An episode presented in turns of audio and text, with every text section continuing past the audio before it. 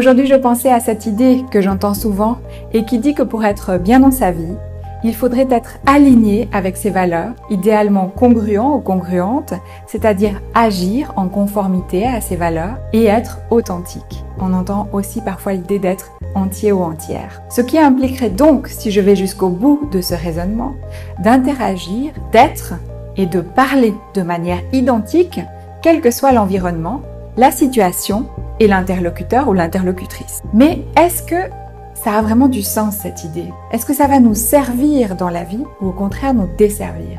Et est-ce que ce faisant, on va vraiment se sentir bien dans sa vie?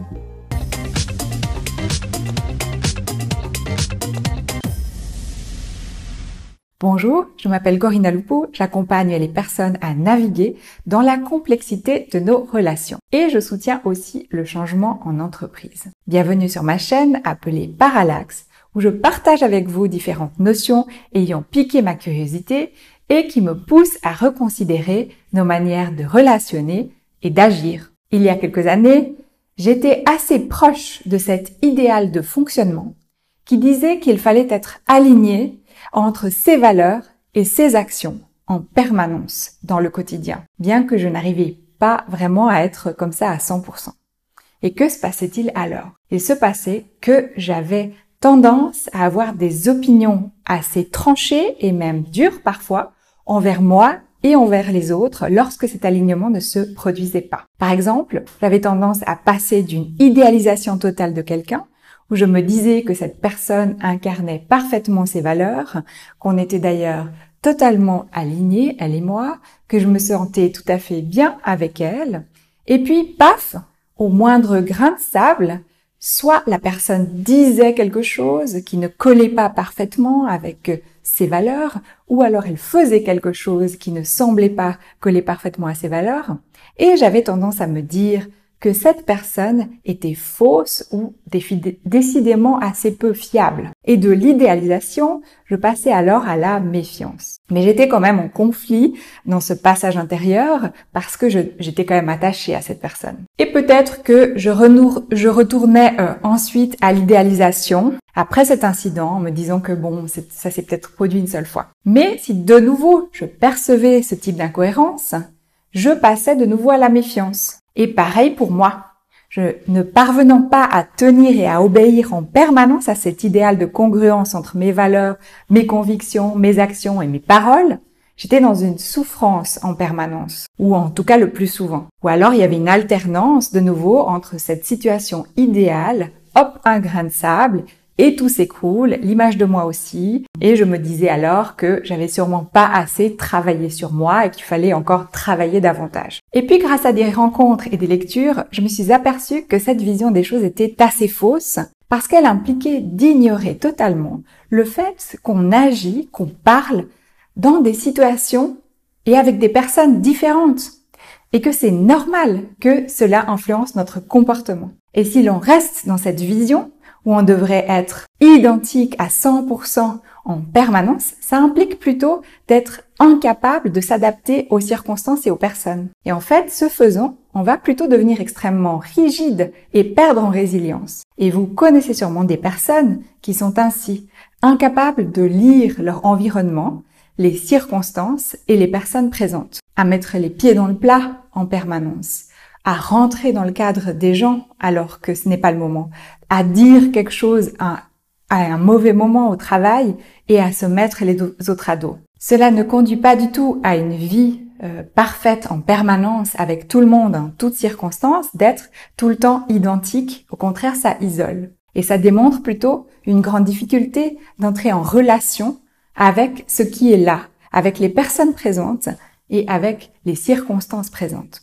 Parce qu'une de nos forces en tant qu'être humain est de naviguer entre nos différentes identités et donc d'endosser différents comportements selon les circonstances, les contextes et les personnes. Si je suis dans un travail avec tel rôle et tel collègue, je vais agir et être d'une certaine façon.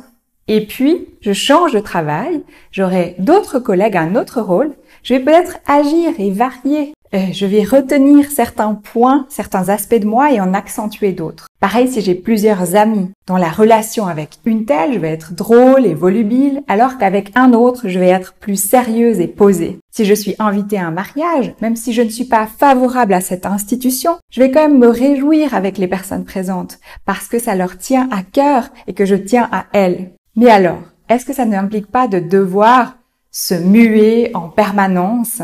Devenir un caméléon aux personnalités multiples. Non, il y aura toujours une certaine base qui continue. Il y a bien une Corina qui reste dans la continuité, dans la durée, mais avec une certaine souplesse. Parce que même si j'ai bien des, des valeurs, j'en ai quand même un certain nombre. Certaines vont être plus marquées dans certaines circonstances, tandis que d'autres n'auront rien à faire là, car elles ne correspondent pas à la situation Toutes ne doivent pas exister avec la même force dans toutes les situations.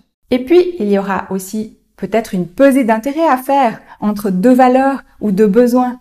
Je peux avoir le besoin de choisir librement mes activités et ce faisant, je vais être tentée de refuser d'aller voir un concert d'un groupe qui ne m'intéresse pas, mais en même temps, je peux avoir le besoin de partager quelque chose avec la personne qui m'invite. Et donc, je vais quand même accepter. Et avec le temps d'ailleurs, je vais être un peu différente.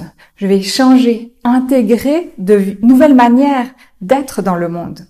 Et pour pouvoir intégrer ces changements dans le temps, pour apprendre de la vie, il faut aussi s'autoriser à être parfois différent et à expérimenter ces différentes manières d'être. Si on reste bloqué sur l'idée d'être tout le temps pareil en toutes circonstances, on va s'empêcher de changer et aussi d'apprendre. Comment est-ce que je serais dans une situation inconnue avec des gens inconnus? Situation extrême. Je déménage dans un pays totalement étranger au mien. Climat étranger, langue étrangère, culture étrangère. Je dois me faire des amis, je dois trouver un travail, je dois trouver une maison. Comment est-ce qu'on fait dans ce nouveau pays pour trouver une maison, un travail? Comment est-ce qu'on devient ami avec les gens d'ici? Si je suis incapable d'observer et de m'ouvrir à des manières d'être qui me sont étrangères, je vais avoir beaucoup de difficultés. Si j'agis tout le temps de la même façon, en toutes circonstances avec tout le monde, je vais peut-être heurter les autres, voire les juger de ne pas être aussi bien que moi. Si être ami avoir trouvé un travail, une maison, c'est seulement comme je le conçois et un point c'est tout, je vais être dans une rigidité absolue et beaucoup souffrir en fin de compte. Ça me rappelle un texte de Bayo Akomolafe que je vais mettre en lien et où il explique qu'il essaye d'apprendre le tamoul, qui est la langue de sa femme. Et d'ailleurs, ils habitent en Inde. Un jour, alors qu'ils vont rencontrer leurs voisins, il se répète inlassablement dans sa tête ce qu'il doit dire. Et puis sa femme lui dit, tu sais, tu devrais peut-être le dire avec un hochement de tête. Et vous avez certainement déjà vu les Indiens faire ça. Et lui, il se dit au début qu'il va pas y arriver, qu'il va se sentir bête d'essayer ça. Et puis il se trouve nez avec ses voisins. Et il dit bonjour comme sa femme lui a appris. En même temps, il tente ce, fameux hochement de tête. Et là, il remarque que les autres ont été touchés. Et il se dit alors que jusque-là, il avait essayé d'apprendre cette langue comme si c'était un dictionnaire, en apprenant par cœur des mots et des phrases à dire au bon moment. Et il se rend compte que si on veut apprendre une nouvelle langue, la langue doit aussi nous apprendre nous. Pour parler nouveau, dit-il encore, il faut prendre le risque d'être stupide et désorienté. Et vous alors, allez-vous oser vous éloigner de qui vous pensez être grâce à la rencontre avec l'autre? Voilà, c'est tout pour aujourd'hui. Dites-moi si tout ça vous a fait réfléchir ou si ça vous a inspiré une réflexion. Si vous voulez me contacter, vous pouvez le faire en écrivant à contact at sticla, si vous m'écoutez en podcast et si vous regardez cette vidéo sur Instagram ou YouTube, laissez-moi un commentaire. Merci pour votre temps et quant à moi, je vous retrouve bientôt.